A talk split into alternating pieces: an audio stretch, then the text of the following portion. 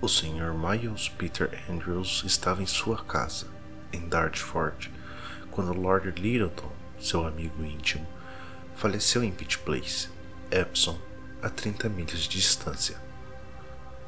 Na ocasião, a residência do Sr. Andrews estava cheia de convidados, e ele esperava que o Lord Littleton, a quem havia deixado em seu estado normal de saúde, se juntasse ao grupo no dia seguinte, um domingo.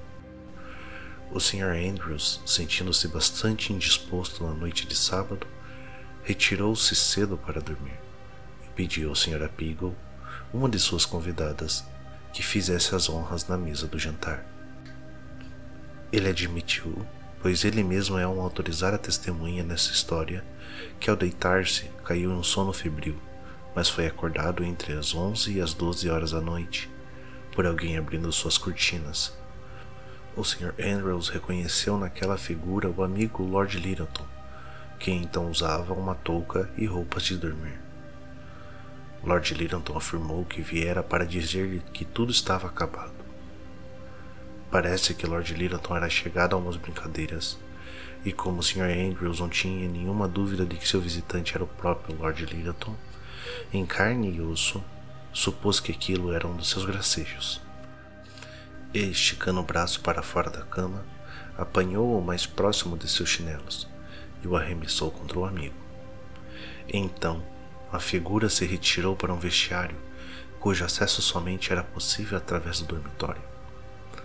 Diante disso, o Sr. Andrews pulou da cama para persegui-lo, com a intenção de castigá-lo ainda mais mas não conseguiu encontrar viva alma em lugar nenhum, embora a porta do dormitório estivesse trancada por dentro. Então, tocou a campainha e perguntou se alguém vira Lord Littleton. Ninguém o tinha visto. Conquanto a entrada e a saída de Lord Littleton em seu quarto representassem um enigma, o Sr. Andrews afirmou que o amigo certamente estava em casa. E zangado com a suposta burla, ordenou que não lhe dessem cama mas o deixassem ir dormir na pousada. No entanto, Lord Littleton não apareceu mais, e Sr. Andrews voltou a dormir, sem nutrir a mínima suspeita de ter visto uma aparição.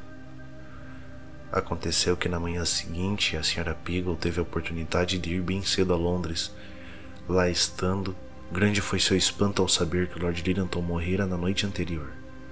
Imediatamente, despachou um telegrama para Dartford com a notícia do falecimento de Lord Littleton. Quando recebeu a mensagem, o Sr. Andrews, até perfeitamente saudável, ao lembrar-se de tudo o que havia acontecido, desmaiou.